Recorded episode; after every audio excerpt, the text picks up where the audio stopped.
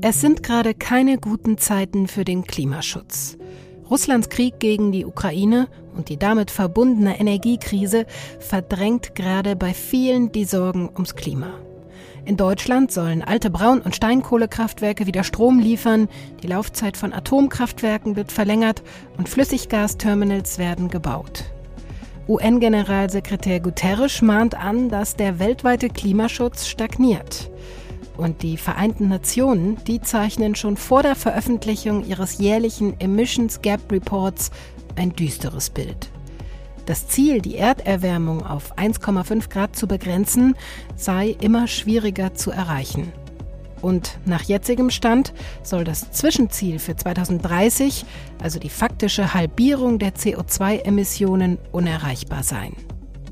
Klimaaktivisten in Deutschland und in vielen anderen Ländern versuchen deshalb mit radikalen Aktionen die Aufmerksamkeit wieder auf das Klima zu lenken. Mitglieder der Gruppierung Letzte Generation zum Beispiel haben in diesem Jahr immer wieder den Verkehr in Großstädten und an Autobahnen lahmgelegt, indem sie sich auf der Straße festgeklebt haben. Damit haben sie auch viel Unverständnis und jede Menge Ärger auf sich gezogen. Und das gilt wohl auch für die neuesten Aktionen. In Museen kleben sich seit Wochen immer wieder Aktivisten an Kunstwerken fest oder bewerfen sie mit Lebensmitteln. Wir fragen heute im FAZ-Podcast für Deutschland, wie weit darf Aktivismus eigentlich gehen? Wir sprechen unter anderem mit dem Geschäftsführer des Deutschen Museumsbundes, David Villom, und mit Jakob Bayer, einem Sprecher der letzten Generation. Er hat sich selbst im August an die Sixtinische Madonna in Dresden geklebt. Heute ist Mittwoch, der 26. Oktober und an der heutigen Folge haben Silvia Klaus, David Brucklacher und Corinna Budras mitgearbeitet. Mein Name ist Sandra Klüber und ich freue mich sehr, dass Sie heute auch mit dabei sind.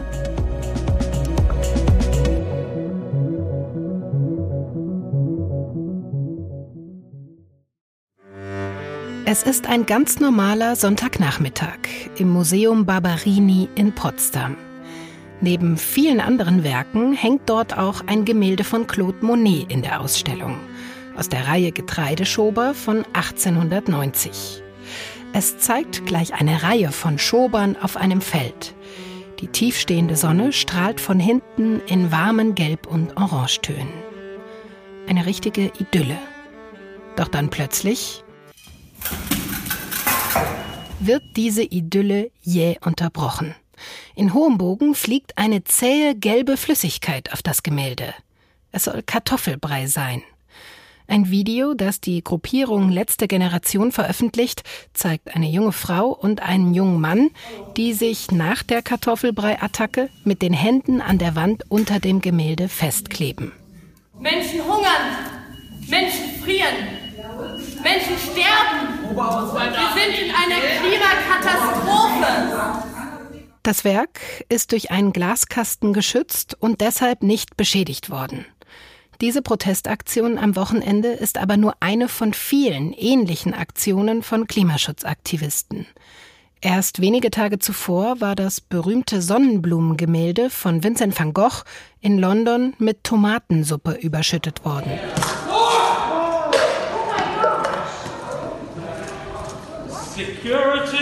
Und auch Werke in der Dresdner Gemäldegalerie, dem Frankfurter Städel oder den Florentiner Uffizien wurden zum Ziel der Klimaaktivisten, die sich selbst dabei oft am Rahmen der Werke festkleben. Das Museum Barberini in Potsdam bleibt diese Woche erstmal geschlossen. Man wolle diese neuen Risiken mit nationalen und internationalen Museumspartnern diskutieren und Sicherheitsstandards anpassen, heißt es in einem Statement. Bis dahin wolle sich niemand mehr vom Museum öffentlich äußern, das hat man mir per Mail mitgeteilt. Bei mir am Telefon ist jetzt der Geschäftsführer des Deutschen Museumsbundes, David Villom. Schönen guten Tag, Herr Villom. Guten Tag. Wir haben es gerade gehört, immer wieder ist es in den vergangenen Wochen auch in Deutschland zu solchen Aktionen in Kunstmuseen gekommen. Wie groß ist denn da gerade die Aufregung? Es ist ein Risiko für alle Museen. Die Museen können sehr gut umgehen mit äh, Sicherheitsproblemen. Sicherheitsvorkehrungen sind, sind gut organisiert, aber es ist ein zusätzliches Risiko und das ist sehr schade, weil eigentlich unnötig. Hm. Die Aktivisten, die haben sich ja jetzt immer extrem bekannte Werke ausgesucht. Von Van Gogh, Picasso, Botticelli, Raphael oder eben zuletzt von Claude Monet. Dieses Werk wurde ja 2019 zum Beispiel für 111 Millionen Euro ersteigert. Also nicht nur sehr bekannte, sondern auch sehr, sehr wertvolle Kunstwerke waren das. Würden Sie sagen, dass diese Kunst so ein bisschen instrumentalisiert wird von den Aktivisten? Aber sehr wohl, die Kunst wird instrumentalisiert, die Museen werden instrumentalisiert, mhm. äh, instrumentalisiert für Aktionen, die, die schließlich nur auf die kurzfristige Aufmerksamkeit äh, basieren. Und das finde ich sehr schade, weil eigentlich Museen sind andere Orte, sind Orte, wo man an eine andere Form vom Nachdenken, von, äh, von Diskussionen äh, anbieten. Und ich, natürlich sind die Museen und die Kunstwerke komplett instrumentalisiert. Das zeigt auch teilweise auch, dass manche KlimaaktivistInnen nicht unbedingt die Museen und den, den, den Museumsbetrieb auch, äh, auch kennen. Sie haben gerade über, über das Wert gesprochen von den, von den Werken. Schließlich im Museum gibt es zwar einen Versicherungswert, aber das Museum ist ausgerechnet der Ort, wo dieses Versicherungswert fast keine Rolle mehr mhm. spielt, weil das Museum ist außerhalb vom Markt. Mhm. Und neben dem rein finanziellen Wert ist natürlich die Kunst auch von einem, ja, unschätzbaren äh, Wert ganz jenseits äh, von nackten Zahlen, ne? darum, wir sind da für den kulturellen Wert der Objekte und, äh, und darum verurteilen wir wirklich äh, jede Beschädigung oder versuchte Beschädigung. Mhm. Gott sei Dank sind die Objekte nicht stark beschädigt sind, oft der Rahmen etc. Äh, Aber wir, wir, wir verurteilen natürlich die Beschädigung von, von Museumsobjekte aufs Schärfste. Das ist wirklich etwas, das man nicht machen können. Wir bewahren also die Museen bewahren sorgfältig Objekte für die ganze Bevölkerung und wir erwarten Rücksicht für diese Arbeit, unabhängig von den Krisen, die sich ereignen. Hm. Haben Sie denn aber ein Stück weit Verständnis für die Aktionen, also zumindest vielleicht für das Ziel dieser Aktionen? Ja, absolut. Natürlich haben wir Verständnis für hm. das Ziel der Aktion. Das ist vielleicht auch das Frustrierende, in dem wir haben Verständnis für das Ziel der Aktionen, nämlich ein klimaneutrales Handeln der Menschen das ist das Ziel schließlich von mhm. der ganzen Klimaprotesten, aber von der ganzen Klimabewegungen. Das unterstützen die Museen, ich glaube, das unterstützen einen Großteil der Bevölkerung, aber wir unterstützen überhaupt nicht diese Art von Methoden. Was bedeuten denn diese Aktionen für den Kunstbetrieb? Also sagen wir mal, kurzfristig ist problematisch natürlich. Die Museen müssen für ein paar Tage äh, geschlossen werden, die Werke müssen äh, repariert werden. Langfristig, glaube ich, gibt es nicht große Veränderungen. Äh, die Museen sind Institutionen, die seitdem sie existieren, weil sie äh, wertvolle Objekte ausstellen, immer ein Gleichgewicht finden müssen zwischen, zwischen Sicherheit und, äh, und Zugänglichkeit. Das heißt, jetzt haben wir wie ein zusätzliches Risiko, hoffentlich nur für eine kurze Zeit, weil irgendwann sind die, also diese Form von Klimaaktionen langweilig. Mhm. Ähm, aber ich glaube, kurzfristig ist es problematisch, mittelfristig weniger und langfristig auch nicht. Wir werden nicht die Sicherheitsvorkehrungen äh, unbedingt extrem erhöhen, aber ein wenig erhöhen müssen wir das und das ist schade. Mehr Sicherheit bedeutet weniger Zugänglichkeit und ein gutes Gleichgewicht müsste die Identität des Museums prägen. Der Stifter des Museums in Potsdam, Hasso Plattner, hat auch davon mhm. gesprochen, dass er eine Gefahr sieht, dass es für Museen künftig schwieriger werden könnte, Leihgeber zum Beispiel zu überzeugen, ihnen die Kunstwerke als Leihgabe zur Verfügung zu stellen. Sehen Sie das auch als ein Problem an? Das ist allgemein die Sicherheitssituation. In dem Moment hat man immer den Eindruck, es wird schwieriger, natürlich Objekte auszustellen. Ich glaube, das ist ein Dauerthema hm. in der Museumsszene. Wie gesagt, Sicherheit einerseits und Zugänglichkeit. Was ich sehr schade finde mit den Klimaaktionen, ist, dass, äh, dass die Besucherinnen und Besucher sich möglicherweise auch unsicher fühlen werden, weil man hat, man könnte den Eindruck haben, das könnte jederzeit passieren. Hm. Und da müssen wir kurzfristig natürlich die, die Sicherheitsvorkehrungen ein wenig erhöhen. Man muss sich wohl und sicher fühlen in einem Museum. Das ist sehr wichtig. Nicht zuletzt, um dann, wenn man in diesem sicheren Ort sein, um dann sich mit unangenehmen Fragen und unangenehmen Themen äh, zu konfrontieren. Ne? Ein Museum hm. ist nicht nur ein sicherer Ort, äh, wo man äh, außerhalb der Welt ist. Im Gegensatz, die Museen interessieren sich sehr wohl auch für Klimaschutz, für ökologische Nachhaltigkeit und bieten auch Orte, wo man sich Gedanken machen äh, darüber. Mhm. Und das müssen nicht beschädigt werden, ausgerechnet von Klimaaktivistinnen und Klimaaktivisten. Ich danke Ihnen sehr für das Gespräch, Herr Villum. Gerne, danke. Viel Frust also bei den Museen in Deutschland und das Gefühl, gar nicht der richtige Adressat der Aktionen zu sein. Da wird es höchste Zeit, jetzt auch mal die Gegenseite zu Wort kommen zu lassen, und zwar das Aktionsbündnis Letzte Generation. Das ist nämlich zum Beispiel für den Kartoffelbreiwurf verantwortlich. Ich begrüße hier einen der Sprecher, Jakob Bayer. Hallo, Herr Bayer. Hallo, vielen Dank, dass ich da sein darf. Sie haben sich selbst ja auch schon an einer solchen Aktion beteiligt. Sie haben sich im August mit Sekundenkleber an den Rahmen der Sixtinischen Madonna von Raphael geklebt, das bekannteste Werk in der Dresdner Gemäldegalerie. Während wir hier im Museum sind, ist die Klimakatastrophe im vollen Gang da haben wir sie gerade gehört. In den vergangenen Monaten hat die letzte Generation aber ja vor allem mit Blockadeaktionen im Straßenverkehr für Aufsehen gesorgt. Das leuchtet erstmal ein, wenn es um Klimaprotest geht. Warum jetzt Kunstwerke? Wir steuern auf eine Situation zu, auf die absolute Klimakatastrophe, in, von der alle gesellschaftlichen Bereiche betroffen sein werden, auch die Kunst. Wir werden auf einem toten Planeten keine Kunst mehr haben, wenn wir uns täglich prügeln und Kriege führen müssen um die grundlegendsten Ressourcen. Und das ist das, worauf wir zusteuern. Das ist kein Szenario, sondern eine Realität. Mhm. Dann wird uns Kunst nicht mehr interessieren. Was wir durch diese Aktion im Endeffekt also eigentlich auch erreichen wollen, ist, dass auch diese Kunst geschützt wird. Wir müssen alle Möglichkeiten nutzen, um jetzt die Politik unter Druck zu setzen und sie zum Handeln zu bewegen. Und deswegen greifen wir zu dieser Art der Aktion. Mhm, das sind ja äh, sehr berühmte Kunstwerke, die davon betroffen waren in den letzten Wochen. Und Kritiker werfen Ihnen auch ein bisschen vor, dass es da eigentlich äh, um maximale Aufmerksamkeit zum Selbstzweck geht, weil der Zusammenhang zwischen Kunst und Klimaschutz ja doch zumindest ziemlich weit hergeholt ist. Mhm. Also ich stelle mir so ein bisschen die Frage, hört eigentlich irgendjemand gerade zu? Wir schaffen es anscheinend durch diese Aktion zumindest für einen kurzen Augenblick, die Menschen dazu zu bekommen, uns zuzuhören.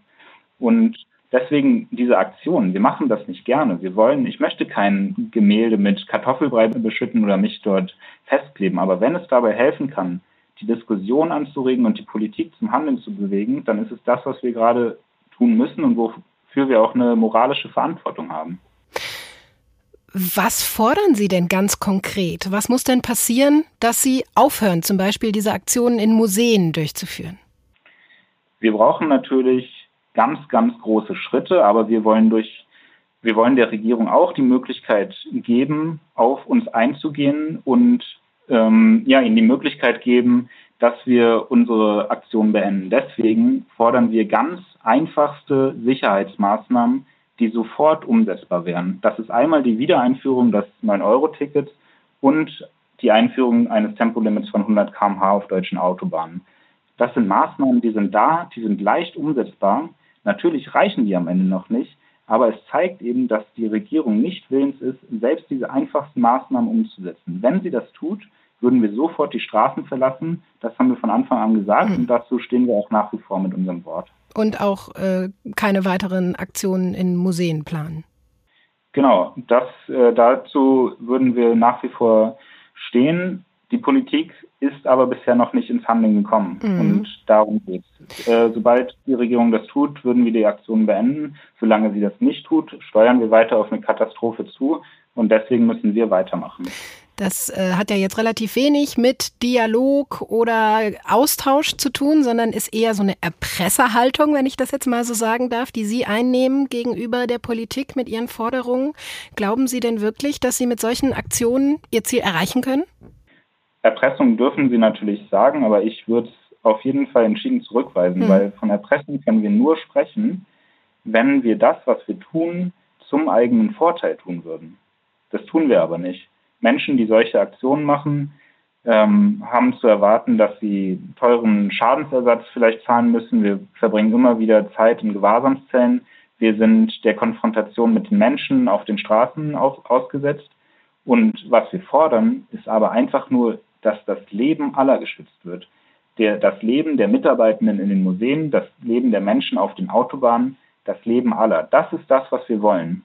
Und das könnte die Regierung zumindest versuchen. Wir sind schon ganz tief drin und es wird viel darum gehen, vor allem Folgen abzumildern.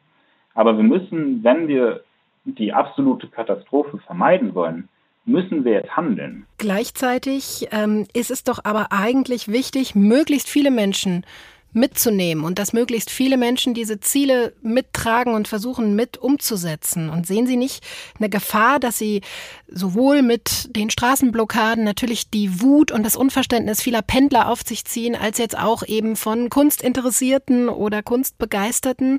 Ist das nicht eher kontraproduktiv? Das ist was, was auch äh, David Villaume, also der, äh, der Geschäftsführer des Deutschen Museumsbundes, gerade gesagt hat, dass er das Ziel, was sie haben, natürlich absolut mitträgt, allerdings den Weg für völlig falsch hält. Ja, also wir können einmal in die Geschichte schauen. Ähm, wir haben heute glücklicherweise ähm, das Frauenwahlrecht, das wurde erkämpft von den Suffragetten. Eine zivile Widerstandskampagne, die teilweise zu noch viel drastischeren Mitteln, als wir gegriffen haben. Die haben beispielsweise Gemälde tatsächlich auch zerstört. Am Ende werden sie heute dafür gefeiert, dass sie das Frauenwahlrecht erkämpft haben. Weil alle anderen Wege dieses Ziel nicht erreicht haben, haben auch sie sich damals dazu gezwungen gesehen, zu solchen Mitteln greifen zu müssen. Ähm, gleichzeitig wird es immer wieder gesagt, dass wir Menschen gegen das Anliegen aufbringen mit unseren Aktionen. Es gibt dafür allerdings keinen Beleg. Es gibt allerdings Belege, die da Gegenteiliges behaupten. Beispielsweise, wenn wir nach Großbritannien schauen, dort gibt es eine ähnliche Kampagne wie die unsere. Seitdem die ihre Aktionen gestartet haben, und auch die sind in der Öffentlichkeit größtenteils unbeliebt, ist die Bereitschaft in der Bevölkerung für drastische Klimaschutzmaßnahmen, für radikalere Maßnahmen deutlich gestiegen. Und mhm. ich denke, was uns auf jeden Fall gelingt, ist, dass wir nicht ignoriert werden. Ansonsten würden wir auch dieses Gespräch jetzt hier nicht führen. Genau, also die Aufmerksamkeit, die bekommen Sie im Moment auf jeden Fall. Auch diese Aktion in Museen, die ja jetzt gerade für sehr viel Aufsehen sorgt, die wird sich ja aber mit der Zeit abnutzen und dann irgendwann auch nicht mehr so eine große Aufmerksamkeit erzielen. Was kommt denn dann als nächstes? Ähm, ja, wir müssen immer schauen, wie können wir die Regierung am besten unter Druck setzen, wie können wir dafür sorgen, dass wir nicht weiter ignoriert werden weil das können wir uns in der momentanen Situation nicht mehr leisten. Ähm, für uns ist immer ganz klar die Grenze dort, wo wir die Gewaltfreiheit verlassen würden. Wir müssen bei unseren Aktionen immer darauf achten, dass Menschenleben nicht gefährdet werden. Das haben wir bisher immer getan. Das werden wir auch in Zukunft weiter tun. Was wir mit unseren Aktionen erreichen wollen, ist ein Schutz des Lebens.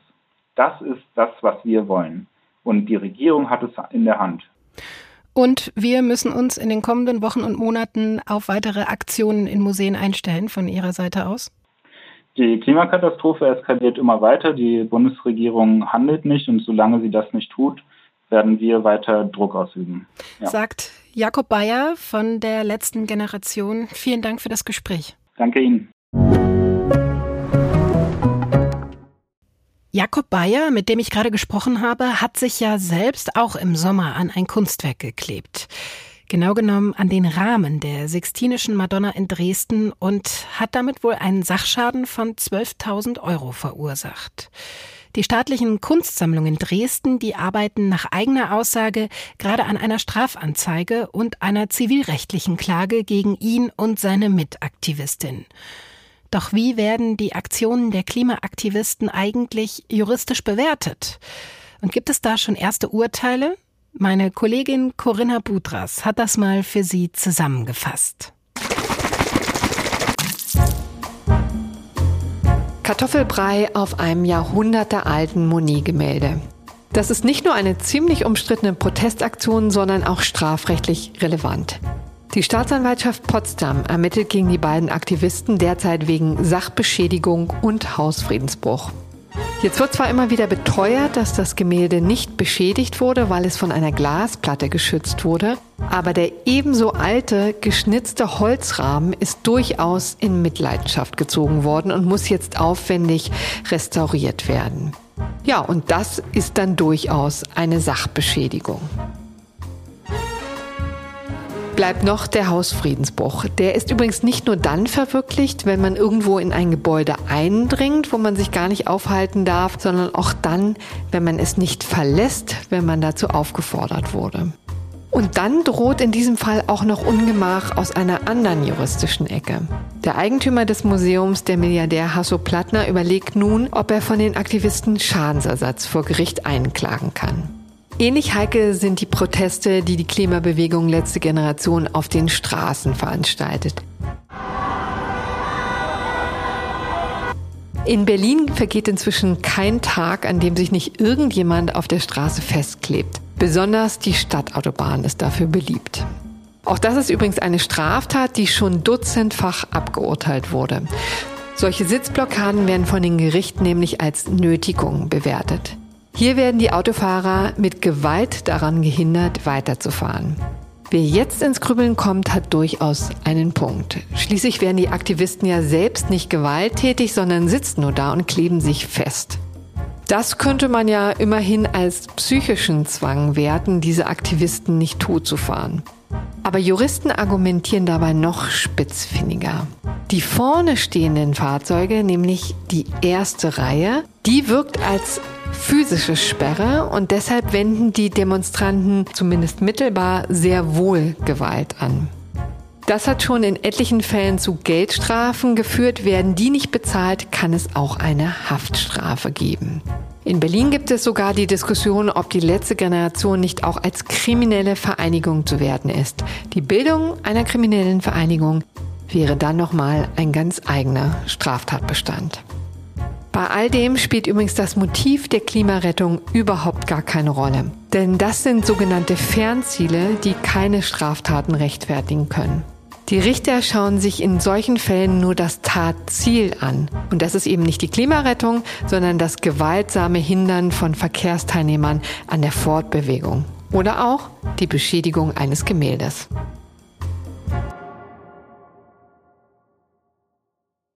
Bei mir am Telefon ist jetzt der Protestforscher Dr. Simon Teune von der FU Berlin. Er beschäftigt sich vor allem mit der medialen Vermittlung von Protestanliegen und hat schon an einer Studie speziell zur Klimabewegung mitgearbeitet. Hallo, Herr Teune. Hallo. Wie schwer hat es denn der Klimaprotest eigentlich gerade in diesen Krisenzeiten?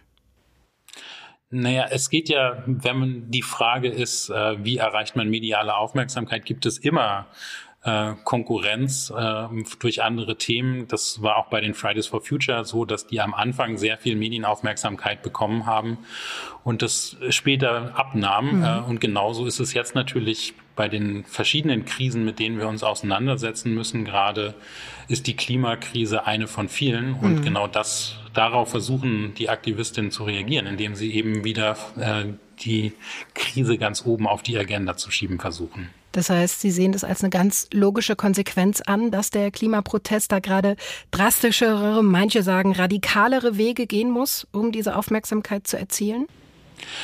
Ähm, also ich finde es erstmal wichtig festzuhalten, dass es einen sehr klar äh, umgrenzten Rahmen gibt, in dem dieser Protest stattfindet. Also es ist klar, dass es Grenzen gibt, die nicht überschritten werden. Es gibt keine Gewalt gegen Menschen. Als, anders als in anderen ähm, sozialen Bewegungen ist das bei der Klimabewegung eine sehr klar gezogene Grenze.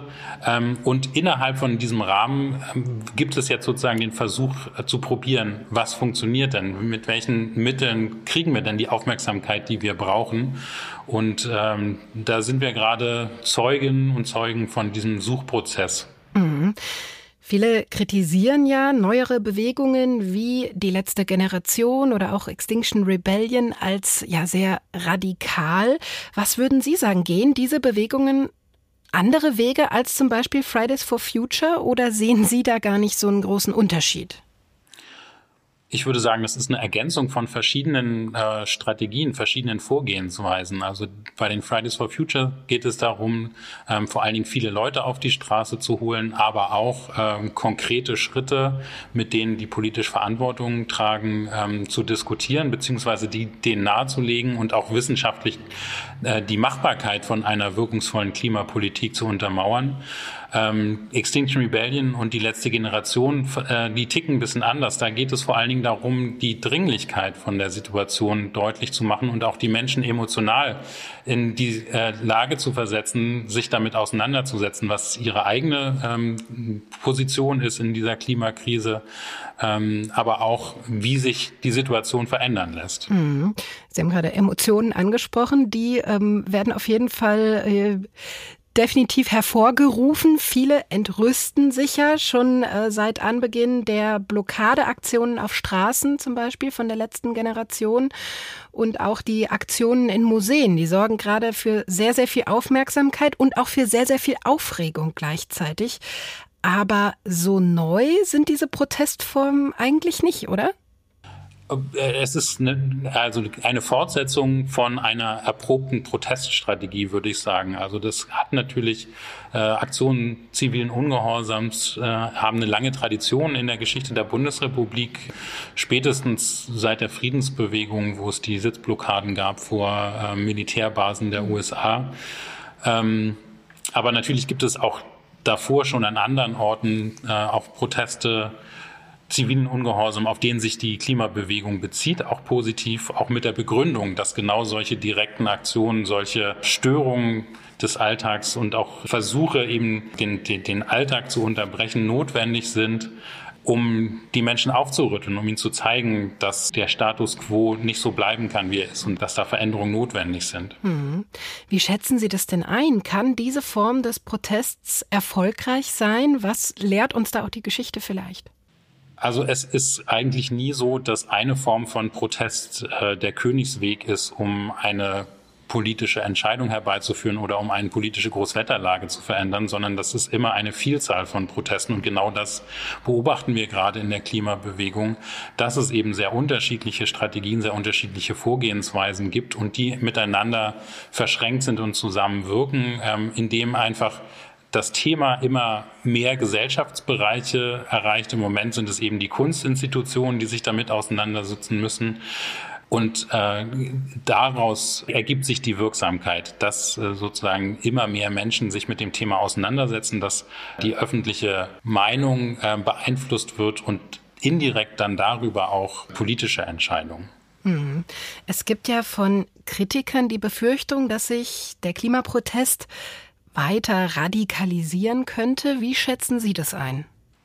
Also ich denke, wenn, wenn von Radikalisierung die Rede ist, dann wird immer insinuiert, dass es irgendwann in Gewalt endet. Und das sehe ich in der Tat nicht, weil ich äh, weder von äh, einem Milieu her noch von der politischen Legitimierung von Gewalt ähm, irgendetwas in der Klimabewegung erkennen kann. Also mhm. es gibt nicht Gruppen, die das fordern und die bereit wären, sowas zu tun. Es gibt auch überhaupt nicht die Diskussion darüber, dass äh, Gewalt gegen Menschen legitim wäre. Gleichzeitig müssen solche Aktionen ja aber irgendwie sich immer weiter gegenseitig übertreffen, um weiter diese breite Öffentlichkeit zu bekommen. Ja, ich weiß nicht, ob sie sich übertreffen müssen. Es wird eben ähm, versucht, was gut funktioniert und mhm. ähm, was gut funktioniert, wird dann eben weiter gemacht. Man hat sozusagen bei den Straßenblockaden gesehen, das hat auch deutlich negative Effekte. Die äh, sozusagen Symbol, das symbolische Abzudrehen von Gasleitungen war mit, mit hohen Strafen verbunden oder hohen Sanktionen verbunden, empfindlichen Sanktionen. Das ist dann deutlich unattraktiver, das zu machen. Aber wenn man sieht, eine Aktionsform funktioniert gut, dann ähm, spricht das dafür, sie zu wiederholen. Aber auch das kann heißen, dass es irgendwann keine Aufmerksamkeit mehr generiert und dann macht man sich auf die Suche, was die nächste Aktionsform sein könnte. Mhm. Die jetzigen Aktionsformen, die verärgern ja auch viele Menschen äh, in Deutschland. Sie sind ja quasi der Experte für Proteste. Gibt es eigentlich eine Form des Protests, die öffentlichkeitswirksam ist, aber gleichzeitig niemanden einschränkt oder verärgert? Das ist in der Forschung bekannt als das Activist Dilemma. Also man muss stören ähm, mhm. und gleichzeitig nicht die Leute verschrecken. Ähm, und das ist die Grenze, die man immer austesten muss. Äh, ich würde jetzt sagen, dass diese Form des Protestes zwar vielen Leuten missfällt und dass auch viele genervt sind davon. Das führt aber nicht dazu, dass ähm, die Menschen sich von einer wirkungsvollen Klimapolitik abwenden, sondern das ist nach wie vor für viele Menschen eine ganz hohe Priorität. Wenn man sich nicht repräsentiert fühlt durch die Demonstration oder durch diese Art von Protest, bedeutet das nicht unbedingt, dass man sozusagen nicht deren Forderungen unterstützt. Vielen Dank für Ihre Einschätzungen, Herr Teune. Gerne. Egal wie man zu den Klimaprotesten steht, man steht in irgendeiner Form zu ihnen. Das heißt, sie lösen eine Debatte aus und sie schaffen es, dem Thema Klimaschutz und der Klimakrise wieder eine gewisse Öffentlichkeit zu verleihen. An der Frage, ob der Zweck aber die Mittel heiligt, daran scheiden sich wahrscheinlich auch die Geister. Das war's für heute beim FAZ Podcast für Deutschland. Vielen Dank fürs Zuhören. Machen Sie's gut. Tschüss.